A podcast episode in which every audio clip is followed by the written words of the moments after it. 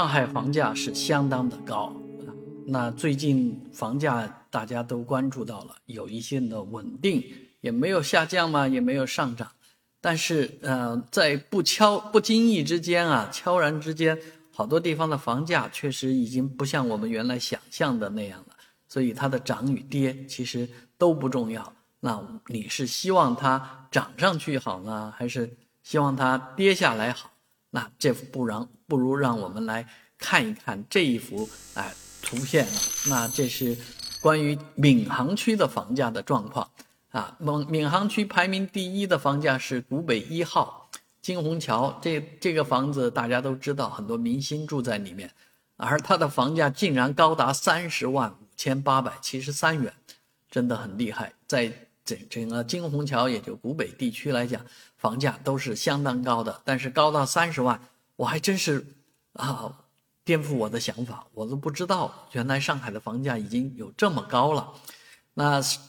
我们告别这个古北来讲的话呢，在上海的很多呃这个闵行区的很多地方啊，华漕也好，虹桥也好，浦江镇也好，甚至于马桥啊，这个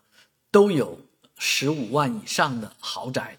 啊，那你比方说在马桥有养养云安曼苑，它的房价是十七万呢，啊，真的非常的昂贵，啊，那古美的罗阳也是一个新晋的这个高大上的地方，这里的万源城，不管它是别墅也好，公寓住宅也好，房价都比较高，十几万以上了。那当然，呃，从闵行区来讲，这些地方是。呃，豪豪宅聚集的地方，而到了七宝啊这样的地方，它都是啊叫教育用房啊校学学区房学区房，所以它也贵也很正常啊。但是我没有想到的是啊，这个整个闵行区东南西北各个地方房价都已经非常之高了啊，甚至于以前的这个老房子静安新城。九歌上郡的房价都高达九万多，接近十万块了。